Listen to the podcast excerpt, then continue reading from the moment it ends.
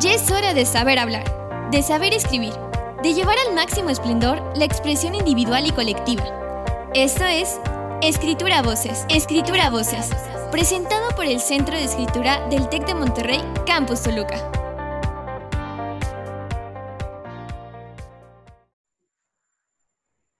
¿Qué tal? Muy buenas tardes, me da gusto saludarles.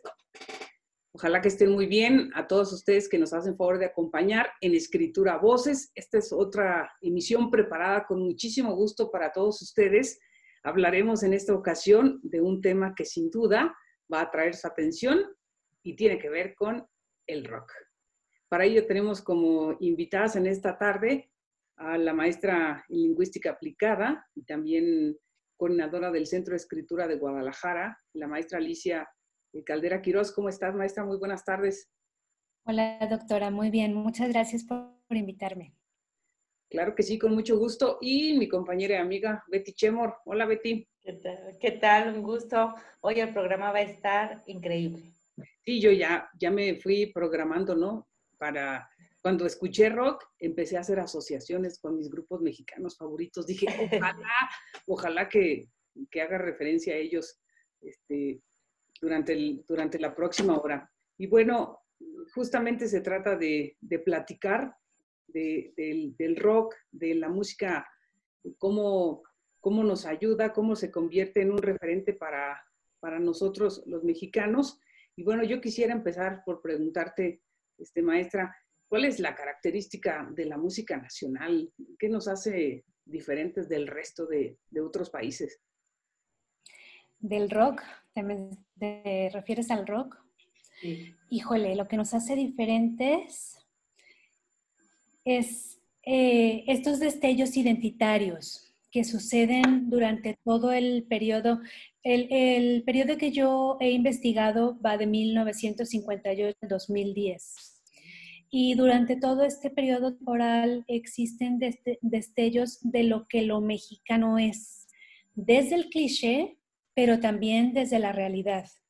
Y entonces encontramos, por ejemplo, en los 70 grupos como Chuck Moll, ¿no? que el mismo nombre del grupo ya nos refiere a algo que tiene que ver con la historia de México, con la identidad mexicana. O, por ejemplo, en esta década de los 80s y 90s, eh, Caifanes, Café Tacuba, Maldita Vecindad, que se refieren al México, sí, eh, digamos, autóctono, indígena, pero también al México moderno. Entonces, es quizá esa la característica, ¿no? Digamos, estos destellos de lo que lo mexicano es en la enciclopedia. Entonces, para entender al rock tendríamos que hablar eh, como de épocas. Sí, definitivamente. El rock está dividido en épocas y estas tienen que ver sobre todo Ah, con los movimientos políticos, ¿no? Eh, con, las, con lo que sucedía en la sociedad, pero desde la política. Entonces, por ejemplo, y desde los medios de comunicación, muy importante, mi corpus también tiene que ver con los medios de comunicación. Eh, en la década de los 60 encontramos eh, unos medios de comunicación o un rock muy edulcorado, que básicamente lo que hacía era traer piezas musicales estadounidenses y adaptaba esas piezas al español, ¿no? Y a veces, en muchas ocasiones, las letras en español no coincidían con las letras en inglés, pero sí la pieza musical. Y bueno, recordemos esta década llena de crinolinas, llena de una pseudo rebeldía, ¿no? En donde la rebeldía no ocurría, digamos, por ser malotes, sino porque podíamos bailar, y eso no estaba tan permitido antes del rock. Eh, los jóvenes podían adueñarse de su cuerpo y hacer movimientos con él, que esa fue la verdadera rebeldía, pero en las letras eso no se notaba. Ahora, en los 70 ya encontramos un, un, statement político en las letras que tiene que ver con adueñarte de tu cuerpo, eh, el consumo de drogas, bueno, de, estupefacientes en, en general, eh, incluso con por la, la canción, mi eh, estudio es acerca de la argumentación del rock mexicano. Y la argumentación, la canción que más, argumenta el estudio que hice es eh, una del Tri en los setentas. Wow. Aquella que dice que ya nadie iba a tocar rock más que el hijo de Díaz Ordaz, ¿se acuerdan? Y que tiene, con la estructura argumentativa, es la estructura más sólida que existe en, en la historia del 58 al 2010. Y luego en los 80 encontramos toda esta corriente que es más latino, digamos, como hispanoamericana. ¿Se acuerdan del famosísimo rock en español? Claro. Ajá, en donde encontramos cosas argentina, o argentinas, uruguayas, españolas, mexicanas, ¿no? Es un movimiento mucho más latino, mucho más hispano. Y en los 90 ya encontramos como muchas otras vertientes, digamos como tipos de rock y que tiene que ver sí con, con el estallido de los medios de comunicación y con que los conciertos en los 90 es la primera vez en México que pueden ocurrir de manera normal. Eh, digamos normal porque puedes ir a comprar tus entradas, puedes ir al concierto, ¿no? Sin ser perseguido, digamos, político porque ya es parte también del ingreso per cápita nacional, la música, ¿no? Como industria, pues, el estallido de la industria musical. Y en el 2000 otra vez regresan los grupos a escribir en inglés. Esto es muy curioso. Em, y pues ya, e, esas son, digamos, como las, las formas de entenderlo, como desde distintas épocas y que se explican solo desde mm, la política y desde lo que se veía socialmente en México también. Sí, me parece, bueno, no sé si Patti quiere decir algo más, pero me parece interesante. Eh, bueno, yo viví la época de los 80s, 90s, ¿no? Hablábamos de estos centros de reunión donde íbamos a cantar rock y, y a pasarla muy bien, que era como rocotitlano, no nada más, cómo se traslada, no nada más desde, desde la música, en los discos, que eran nuestros discos de, ¿cómo se llaman estos? Los LPs o los CDs. Los LPs, los LPs, acetatos, los acetatos, sino que también estos lugares donde pues hacías una, eh, hablabas un código muy parecido, ¿no? Y eras o no eras, o eras del rock o no pertenecías a este movimiento y entonces era, a lo que hablo un poco con lo del cuerpo es que te tenías que vestir como rockero, tenías que traer tu agenda del rocotitlán, tenías que tener este, la música que escuchabas, y a andar en moto mejor, y si no, no. O sea, todo lo que aparte eh, implica el sentido de pertenencia a un grupo, incluida la letra, ¿no? Eh, me gusta mucho esta parte de la cuestión donde el rock no nada más creo y pregunto, en México, sino en todo el mundo, ha sido una forma de manifestación ante un conflicto social y político. No ha sido algo que sea ahí apartado porque nos gusta. Sí, efectivamente. Eh, el rock está a, ser contestatario, a estar contra el sistema. Em, fue muy curioso encontrarme, yo justamente en, en este imaginario, yo pensaba que me iba a encontrar con que todas las canciones del rock mexicano argumentaban contra el Estado. Resultó que no. Resultó que más bien en nuestra tradición discursiva del rock encontramos más bien descripción de acontecimientos. Poca argumentación, muchísima descripción. Entonces, Em, digamos que esto es consistente con los estudios em, antropológicos que mencionan que justamente en la segunda mitad del siglo XX en México existe una profunda búsqueda de quiénes somos. Mm. Y por eso em, la descripción de acontecimientos o de emociones incluso. Por ejemplo, ah, bueno, sí, Pati, tu pregunta, porque si no yo empiezo a hablar y ya no me paran la boca. Este, adelante, adelante. Nada más que, enfatizar en esa parte que mencionabas de la descripción, algunos elementos este, distintivos. Eh, sí, encontramos en casi todas las épocas eh, em, permítaseme hablar en términos lingüísticos, porque así es el, trabajo verbos en presente en presente y en, en, en pretérito. Em, adjetivos que sobre todo tienen que ver con eh, cualidades de las cosas y adverbios temporales. Entonces, em, encontramos cosas como, por ejemplo, voy a, al azar a leerles tres letras diferentes. Esta es La Mecedora de Gloria Ríos, es la primera canción que, que se graba en el rock mexicano, es de 1957 y el primer, em, los primeros cuatro versos, em, el primer verso dice, dice, quiero bailar el rock cuando me beses, por ejemplo. O, em, no sé, de Manolo Muñoz, por ejemplo, en el 64, cito Teddy, tú dices que no sientes ningún amor, amor por mí, pues mira que tú mientes, al fin que tú no sientes, ¿no? O, por ejemplo, Azul Violeta, Éxtasis de 1994.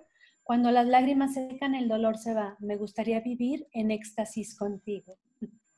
Mm. O Sombrero Verde, 1980, Vampiro. La pesadilla me ahoga de sed, ningún espejo me puede ver. Yo te sonrío, contestas, ay, en bancos de sangre quisiera yo atacar. Y es la constante. Descripciones de hechos o de sentimientos. Gracias. Betty, perdón. No, es que decía eso cuando eh, llega también este rock en español y empezamos a importar música de Argentina, ¿no? Con Fito Páez, por ejemplo, o empezamos a importar con eh, eh, españoles también, ¿no? Estas, que a, veces el lenguaje para nosotros no tenía sentido porque no lo entendíamos. Y entonces de repente veo a Café Tacuba cantando Chilango Banda y tampoco le entiendo porque esa letra es, entonces algo que trabajábamos con los alumnos es, aparte de nuestro lenguaje, hay un sublenguaje que tenemos que aprender que aparte le da más identidad aquello que arraiga ya como a diferentes sectores de México. ¿Qué, qué, pasa ahí? O sea, yo leo la, la, y hago que analicen y me investiguen cada una de las palabras de la canción, ¿no? ¿Qué bueno, significa? Pero, pero Chilanga Banda, por ejemplo, que no es de Café Tacuba, ellos hacen el, el remake. ¿El remake de quién es? Ve equivocada, siempre se aprende algo nuevo.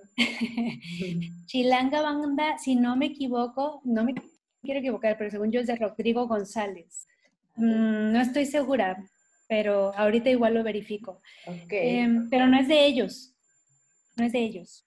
Em, y lo que pasa es que en este, en este disco en especial de Café Tacuba, que es el Re, y luego el Avalancha de Éxitos, esos dos discos, Tacuba se a, rescatar, no me gusta la palabra rescatar porque el lenguaje no se puede rescatar, El lenguaje eso no es, pero digamos, a recuperar. Así a recuperar, ajá. A recuperar el lenguaje, un lenguaje chilango, o sea, un lenguaje que tiene que ver eh, con, con, la zona metropolitana del Distrito Federal, ¿no? Eh, que está también ya retratado en las películas de Pedro Infante, ¿se acuerdan? Claro, claro. La trilogía, por ejemplo, que incluso los camiones tenían las leyendas, ¿no? Entonces, e, e, en estos dos discos, Café Tacuba se dedica a eso, a recuperar ese lenguaje. Pero, por ejemplo, pensemos en grupos como Control Machete, que es de Monterrey. Ellos no recuperan nada del lenguaje que tenga que ver con el centro. Ellos más bien se dedican justo a hacer em, rap que está sobre todo en la frontera norte de México por el contacto con Estados Unidos, y entonces ellos recuperan otra cosa, ¿no? Que tiene que ver con la identidad del fronterizo. O eh, pensando, por ejemplo, en las bandas tapatías, la más popular que yo no estudio en mi estudio, porque como bien dice Betty, eres rockero o no eres rockero. Para nosotros Mana nunca lo fue. ¿No? claro que no, o sea, no, es, para mí eso era exacto. Exacto. y a eso voy, ¿no? Lo que hacen ellos, por ejemplo, es hablar de mariposas en mil ocasiones diferentes, en todos sus discos, al revés y al derecho, ¿no? Entonces, sí hay una recuperación del estilo del lenguaje. Pensemos, por ejemplo, en Tijuana No, que, que sí que también recupera un estilo tijuanense. Tijuana es una, un, digamos, una burbuja especial en México por las características que Tijuana tiene, ¿no? Que es una, una, frontera, que es un lugar de paso, que es un lugar de migrantes. Entonces, las letras de Tijuana no sí que encierran, por ejemplo, ese sonido que tiene que ver con otra cosa que no es precisamente el México del centro, ¿no? El México de la ciudad. A eso, a eso quería llegar, o sea, México no nada más este grupo o este rock que, que, se gesta en la ciudad, que a lo mejor nosotros como somos del centro creemos que eso es todo México, sino que otras partes y en donde se, se proyecta ese, ese, ese rock que para nosotros igual es desconocido, ¿no? Sí, y otra cosa que, por ejemplo, el, rock que yo estudié tiene que ver con, el mainstream, ¿no? Con, lo que se mm, transmitía a través de los medios de comunicación. Pero que hay otro, otro movimiento underground en México que tiene que ver con la producción de mucho punk, de mucho hip hop, muchísimo punk. En México hay mucho, mucho punk y de calidad, ¿no? Que no está registrado, digamos, en los medios de comunicación o en la literatura que se escribe al respecto porque es precisamente underground, pero el punk per se, pues es underground, ¿no? Entonces, digamos que cumple con el cometido. Exacto, exacto. Patti, adelante. Pues es que me quedé pensando en, en, toda esta riqueza histórica, ¿no? Y también del lenguaje. Efectivamente, yo coincido con que Maná no es rock. Yo del que podría hablar y, y tardarme muchas horas es en el caso de, bueno, tuvo sus cambios de nombre, ¿no? Caifanes y luego se fue a Jaguares. Y, me llama mucho la atención que las nuevas generaciones siguen atraídas por este tipo de, grupos y de música. ¿Sería Caifanes uno de los más importantes? Definitivamente, definitivamente lo fue. Les voy a contar, digo, si me permiten. Sí, adelante. Una anécdota. de, es un conversatorio. De Caifanes, todavía eran Caifanes aquí en Guadalajara. Aquí en Guadalajara había un lugar que era un bodegón, era un baldío, como decimos aquí en Guadalajara, es decir, un terreno sin nada. Sí, sí, sí. Y ahí lo convirtieron en un centro de espectáculos que se llamaba Río Nilo, porque está sobre la calle Río Nilo y era un centro de espectáculos sobre todo para gruperos, para banda y, norteño. Pero luego, cuando el boom del rock en español y en la década de los noventas, que vendía tan bien el rock, pues trajeron ahí un festival de rock. Y entonces en esa ocasión nos tocó estar en backstage porque íbamos a entrevistar a las bandas. Mm. Y eh, tengo muy la imagen de Saúl Hernández, joven, cuando aún tenía voz y cantaba. Este, el tiempo pasa en todos. No, y además ven que han, que han tenido varias, él ha tenido varias operaciones en las cuerdas vocales, entonces ahora canta poco porque puede cantar poco. Em, recuerdo a Saúl Hernández y recuerdo a tres o cuatro personajes que se colaron a, backstage a hincársele. O sea, así sobre sus rodillas, a decirle, Saúl, eres nuestro Dios. Y entonces Saúl solo los veía así con unos ojotes y entonces nosotros también los veíamos así con unos ojotes, ¿no? ¿Qué pasa? Saúl se quitó la playera y se la regaló. Tome, y yo, oh, no, una playera de Saúl, ¿no? Entonces, Sí, sí, Patti, ¿no? fue una banda que significó mucho por muchas cosas. También eh, las letras de, Caifanes y después de Jaguares eh, también intentaron recuperar eh, o hablar, no recuperar, hablar de los simbolismos indígenas, ¿no? Que era lo que nosotros sentíamos como muy cercano. Em, esos simbolismos que por, por mucho tiempo digamos que fueron ocultos o que fueron rechazados por el mainstream, ahora salían a la luz. Y entonces ellos nos decían, esto es lo que somos como mexicanos y nosotros, claro que nos hacíamos, nos hacían sentir orgullosos al respecto, ¿no? claro, a mí me encanta mucho. Y, y hasta la misma discografía, ¿no? Las imágenes, cómo se presentaban, este, como dicen los símbolos, eh, la vestimenta, los, los colguijes, esto que les, que les gustaba mucho usar, que aludían justamente a, eso que, que, tú has destacado, ¿no? La identidad mexicana. Exacto. Sí. No, hay... no sé, Pati, digo, sí, adelante, adelante. Yo no sé, ah, me llamó mucho la atención que dijeras hace un momento que que los jóvenes aún se sienten atraídos por ellos. ¿Sí? ¿Será? Sí. ¿Ustedes conocen jóvenes que aún se sienten atraídos yo, por claro que sí. Bueno, yo trabajo con muchos adolescentes. Bueno, tengo tres, bueno, dos adultos y un adolescente. Y, cuando ponen la música, le digo a mi marido, o sea, sin que nosotros hayamos estado ahí poniendo, este, ya cuando te vuelves papá y demás, ya oyes y después ya te olvidas del rock. Pero... Eh, yo los escucho y me dice mi marido, es genética, o sea, algo pasó porque ponen caifanes, fobia, por ejemplo, ¿no? Y digo, ¿y de dónde lo encontraron?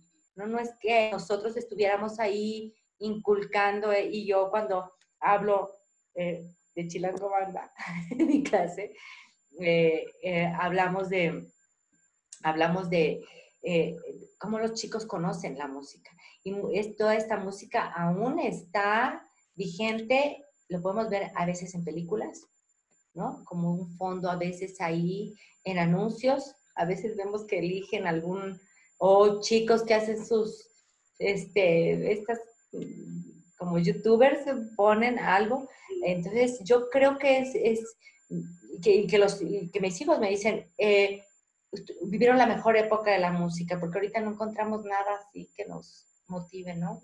Sí, a mí también me ha tocado verlo. Este, hace, no sé, unos dos, tres meses me dice a mi hijo, este, oye, esta rola está padrísima, ¿no? la de, la de viento de Caifanes, ¿no? Y, el, y así todo. Y yo, viento, detente, muchos años, ¿no? ¿Cómo te la sabes, no? le digo, pues es, es de mi época, ¿no? Y para ellos es, es algo, un súper descubrimiento, ¿no? en el caso de, estas bandas mexicanas. ¿Sentías que no, Alicia? Como que no veías en los jóvenes. Bueno, yo en mis estudiantes yo no veo que los conozcan incluso. Cuando también, por supuesto, que retomo cosas de la música para poner ejemplos de X cantidad de cosas, y yo veo que ni los conocen. Lo que sí creo y coincido con ambas es que no conocen mucha, o sea, no hay esta exposición que tenían estas bandas, no existe esa exposición para las bandas nuevas de rock en México y entonces no las conocemos por eso, porque no están expuestas como, como estuvieron ellos, ¿no? Me acuerdo mucho de esta camiseta que traía Rubén Albarrán, eh, vocalista de Tacuba, en los premios MTV que fueron aquí en Guadalajara, en el Auditorio Telmex. Rubén Albarrán traía una playera que decía, siempre tocamos los mismos. pues qué. Siempre tocan los mismos. Justamente es lo que les hace falta a las nuevas bandas, ¿no? A las bandas emergentes. Exposición para que los conozcamos, porque la verdad es que no los conocemos. ¿Y en qué ha cambiado eso? ¿En qué ha cambiado? En, que los medios ya no son los mismos. Los medios que eran los grandes medios cuando, cuando nosotras estábamos en la prepa y en la secundaria, ahora ya no son producto de consumo de, de los muchachos. Nuestros hijos y nuestros estudiantes ya no consumen de ahí, o sea, ellos ya buscan en la web X, ¿no? Y entonces ya no es, ya no tienen, digamos, esa exposición eh, que nosotros teníamos a fuerzas, pues, ¿no? No había más que ver y entonces pues teníamos que ver eso. O escuchar en la radio, pues teníamos que oír eso.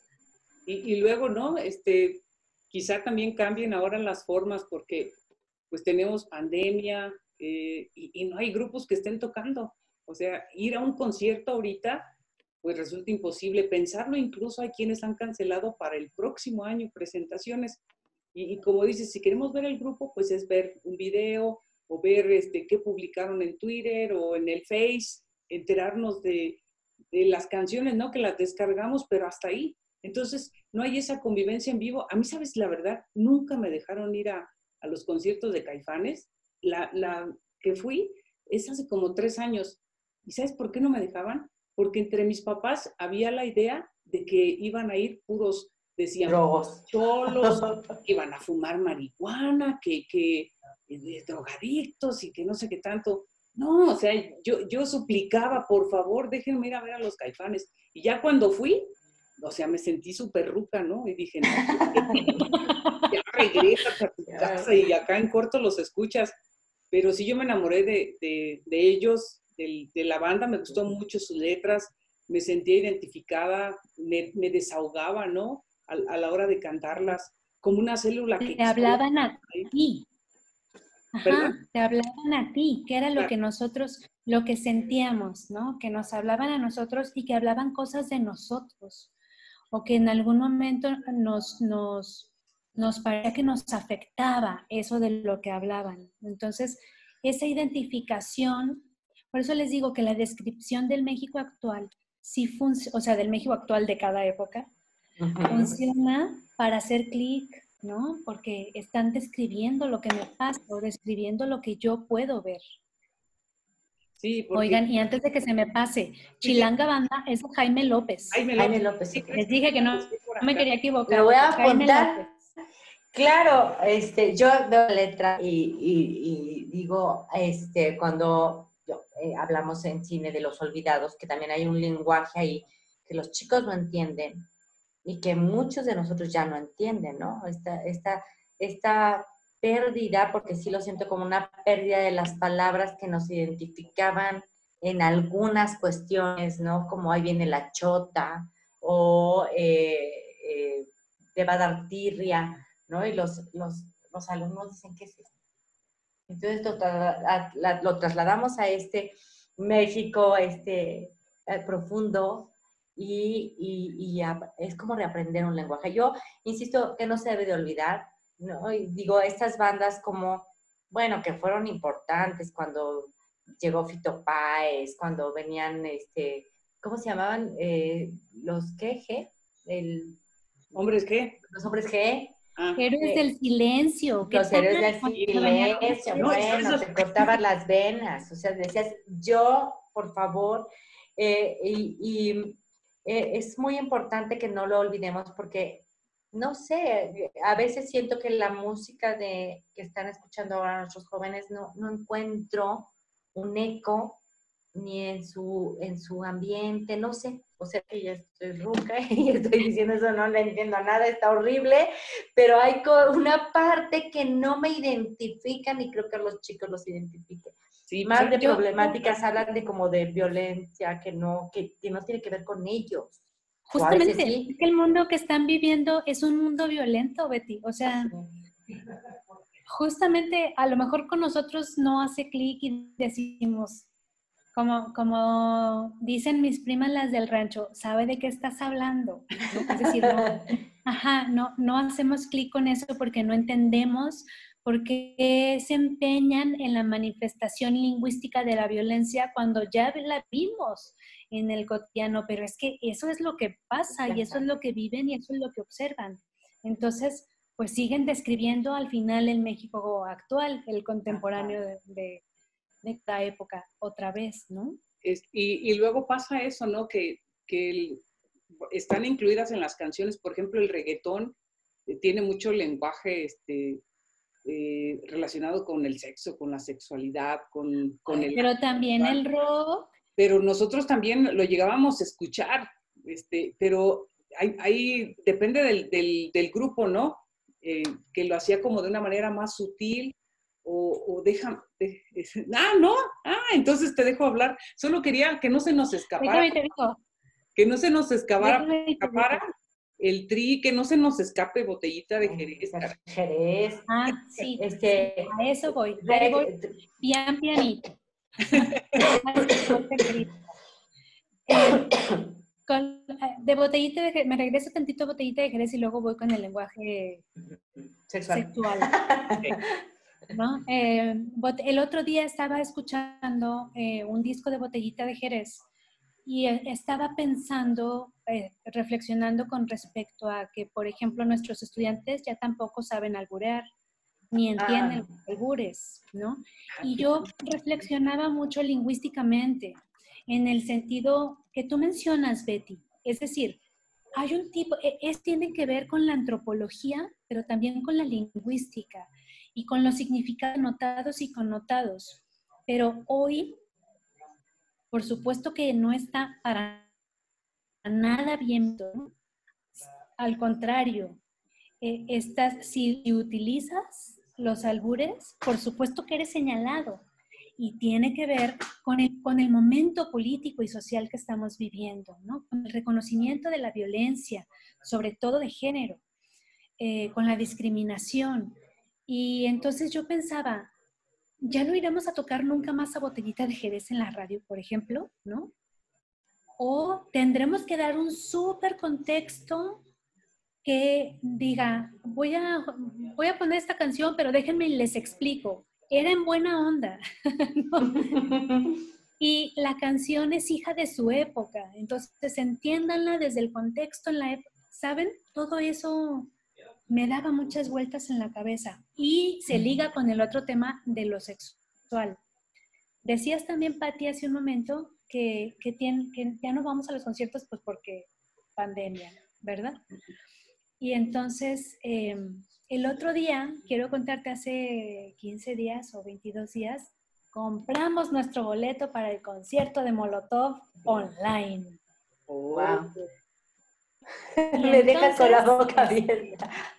Sí, yo quería, yo quería vivir, em, e, es, quería vivirlo, ¿no? El concierto online. Y entonces,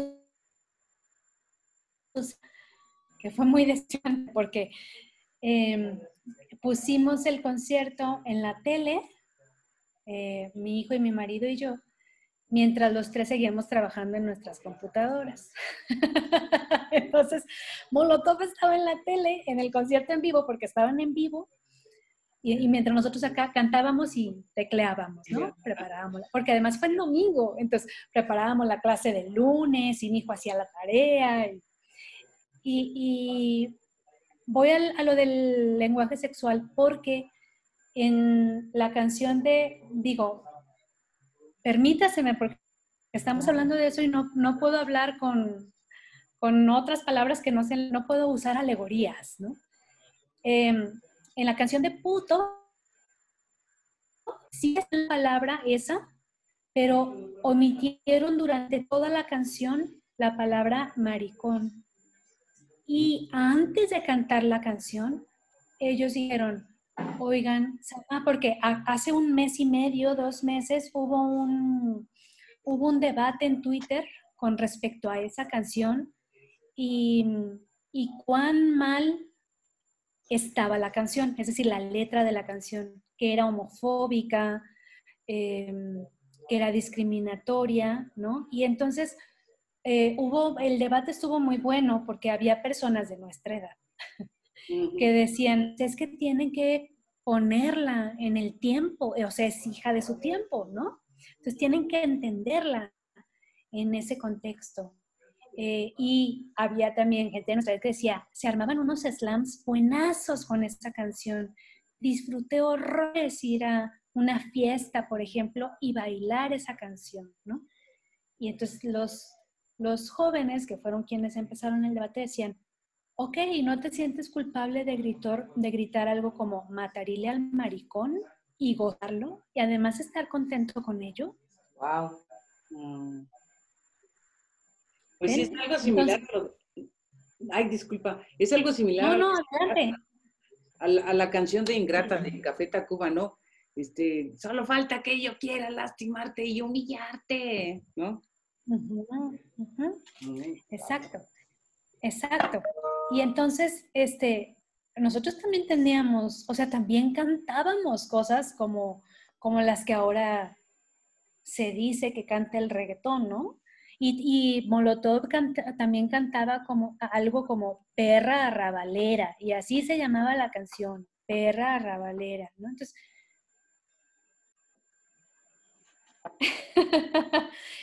o, sea, las cosas en la medida. Es decir, si, si a los jóvenes les gusta el reggaetón, pues les gusta y les ha de gustar porque es el, son hijos de su tiempo. Y eh, hoy lo que podemos observar a nuestro alrededor tiene que ver con lo que ellos escriben también. Lo mismo pasaba para nosotros.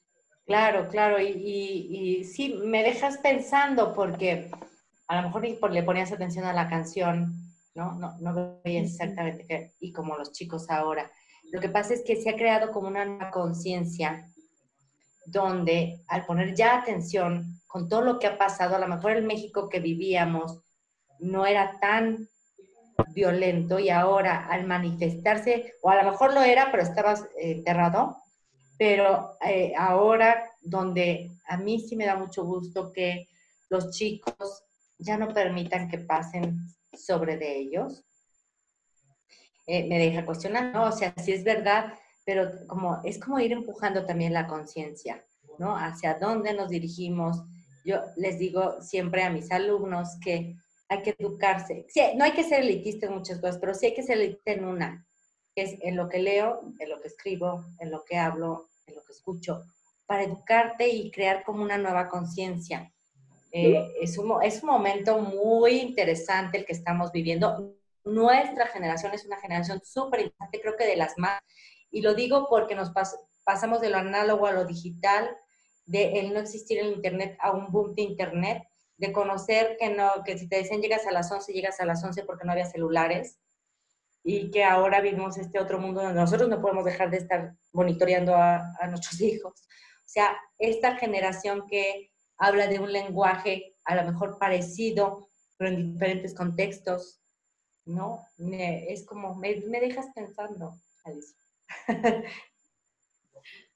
Qué bueno, porque creo que sí que tenemos que pensar nos, ¿no? O sea, si justamente lo que decíamos al principio del programa, si, si antropológicamente podemos em, eh, justificar que el rock nacional no sea argumentativo, sino más bien descriptivo de lo que vemos y de lo que sentimos, y que entonces el rock ha ayudado a que volteemos hacia adentro, ¿no? Y que observemos quiénes somos y qué queremos ser, pues que entonces digamos, ok, es cierto, yo canté canciones homófobas y las disfruté horrores, armé slam, la bailé como increíblemente jamás en la vida, me pasaba unas noches... Me paré arriba de la bocina y bailé arriba de la bocina.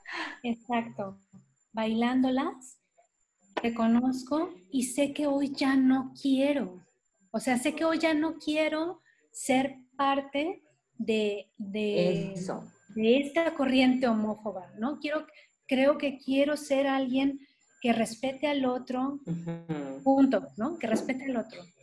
Es que eh, estaba yo viendo eso, estaba buscando uno de, de, estos mensajes de, no lo encuentro, de ¿qué, qué pasó con nosotros. O sea, los chavos nos, nos, preguntan a nosotros, ¿qué pasó con ustedes que estamos así? Un poco nos responsabilizan. ¿O qué pasó con ustedes que no tenían una conciencia ni de la ecología, ni de la sexualidad, cero, ni de las drogas, ni que todo se desbordó de tal manera? Y mi respuesta es, no sabíamos qué estaba pasando, pero ustedes ya saben qué está pasando. Entonces, es como esta responsabilidad que, como bien lo dices, el rock nos eh, fue un despertar de una denuncia, ¿no?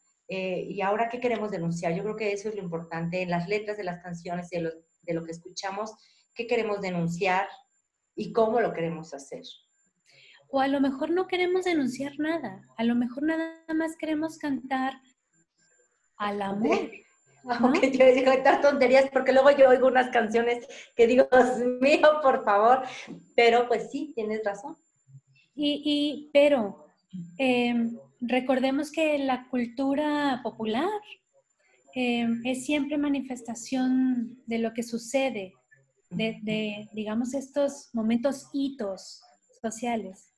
Entonces, a lo mejor ahorita queremos hablar de, de conciencia, de que ahora somos conscientes de cosas que antes no, o de que tenemos ganas de vivir un amor plácido, pleno, ¿no? Y no el amor que, ese es otro tema de otro programa, no el amor que se canta en las canciones populares mexicanas, porque piensan en el amor que se canta en las canciones populares mexicanas y siempre es de sufrimiento horrible. Y me corto las venas y no volveré a vivir jamás. Y te hago sufrir o me hiciste sufrir, pero así te quiero, porque así es lo que, ¿saben?